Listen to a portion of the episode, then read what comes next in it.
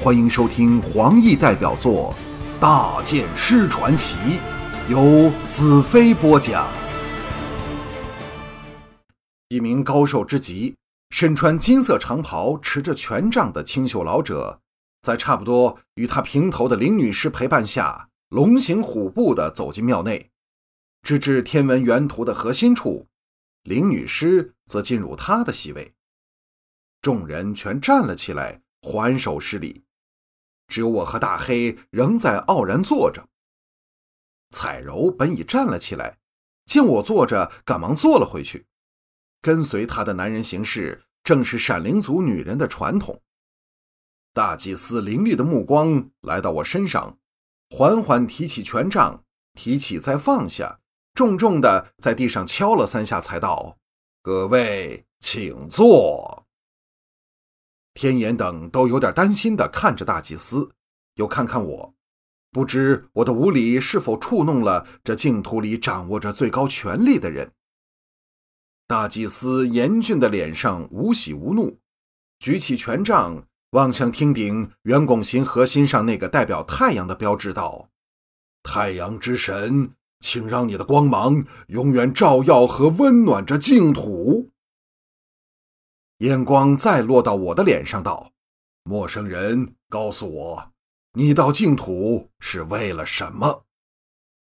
我哑然失笑道：“我到净土是为什么？”经过了半晌令人难堪的静默，我霍地站了起来，平静的道：“我自有我的理由，但绝不是为了当什么圣剑骑士，也不是来祈求任何人承认这劳什子身份的。这次。”除花云之外，连红石等也露出担心的神色。我如此不留余地，只会使事情更加恶化。其实他们哪知道我深一层用意？这次斗争形势错综复杂之极。假设我没有猜错，林女士对我的指责，必是捏造出我要利用圣剑骑士的身份，将帝国的独裁统治带到净土来的谣言。否则，净土人不会有如此强烈的反感。他甚至可指控我和大元首其实是在合力演出一场好戏。当然，南北人的矛盾给了他制造谣言的机会。而我越不在乎圣剑骑士的身份，反而越会使北人做出深思。而事实上，我的确完全不在乎圣剑骑士的身份。明素、谢问等果然露出愕然的神色，而龙腾和明月则是怒容满面。我遥望向坐在对面右侧的林女士，她的脸容冰冷如水，一点儿也不透露出内心的想法。但我却知道，她对我骑兵突出的反应一定是有点不知所措。魔女刃给予了我奇异的灵觉，使我感到很多表象下深藏的东西。龙腾背后的龙哥“锵”的一声，拔出了一把乌黑闪闪的弯刀，大喝：“兰特！”我以天庙恩赐我的真无刀，以身为天庙第一高，以身为天庙第一刀手的身份，为了你对圣剑骑士的蔑视，我要向你挑战。我仔细看着他手上的真无刀，心中波涛汹涌。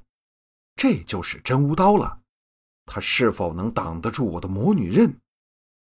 龙哥以为我怕了，大笑道：“兰特，让我们来看看你的宝剑。”我的眼光冷冷移到他脸上，道：“只有两种人可以看到我的剑，一种是朋友，一种是敌人，而你两种都算不上。”龙哥和他身旁的个人一起勃然大怒，他身旁的美女更是大声怒喝道：“大剑师，你是否胆怯了？”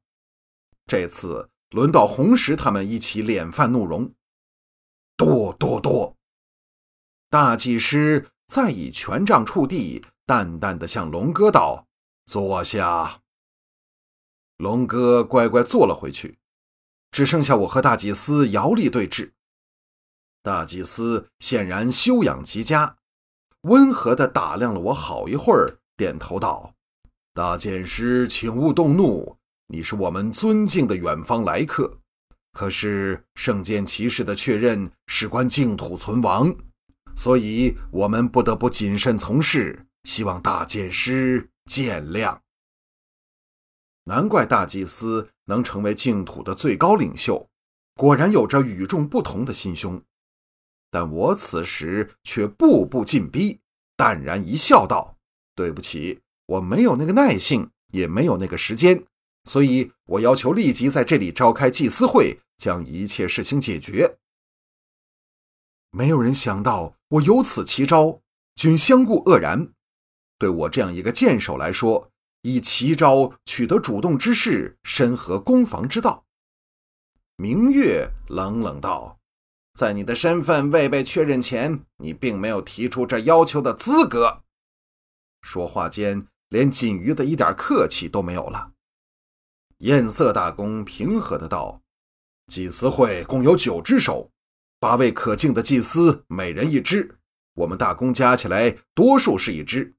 天庙宗法规定，只要有三只手举起来，便可以要求召开祭司会，是吗？可敬的法言祭司。”法言沉声道：“这是宗法的规定，但是在哪里开会，祭司会外的什么人可出席，却需获得大祭司的同意。”众人的眼光都集中在大祭司身上。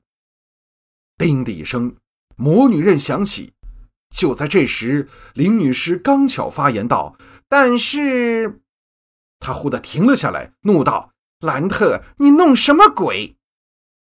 大祭司首次听到圣剑的警号，一直平静若水的脸容露出一瞬惊异的神色。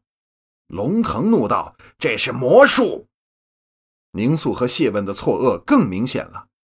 弄响把剑可能是魔术，但要在林女士发言的同时使剑作响，便超出了魔术的范畴了。而我则微笑不答。大祭司向林女士道。林女士，你想说什么？林女士迅速冷静下来，阴笑道：“我只是想提醒各位，祭司会从来没有在外人要求下召开的。仓促下决定的事，会使我们没有深思的机会。”大祭司仰头望向庙顶的太阳标志，像在要求太阳之神给予他多点判断的智慧。好一会儿，才长长吁出一口气，道：“我们已经深思了很长时间。好，现在我想表决一下，谁赞成将宴会变成一个史无前例的祭司会？”八只手举了起来。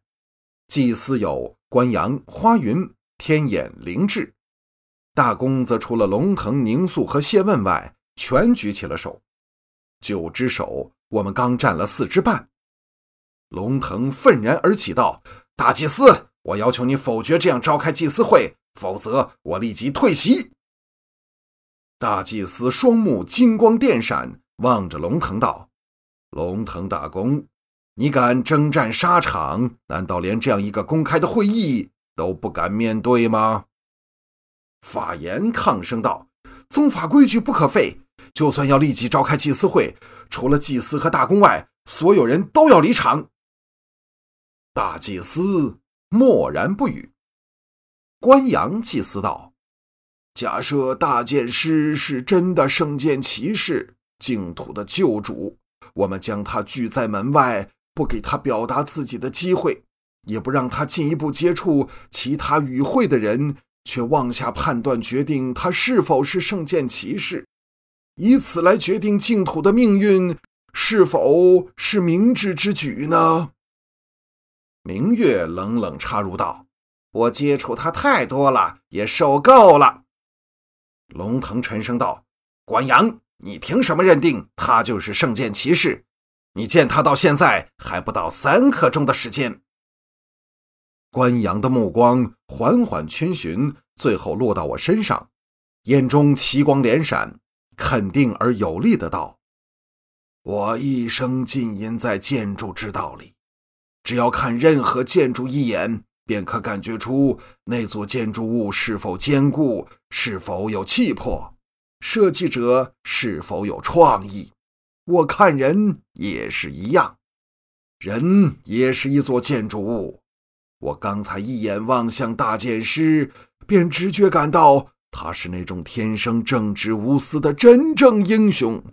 这样的人是绝不会也不屑于欺骗我们的。”艳色大公大喝道：“说得好！我虽没有关阳的慧眼，但一见大剑师便感心折，而且我信任天眼，他是我们净土里唯一拥有透视将来力量之人。”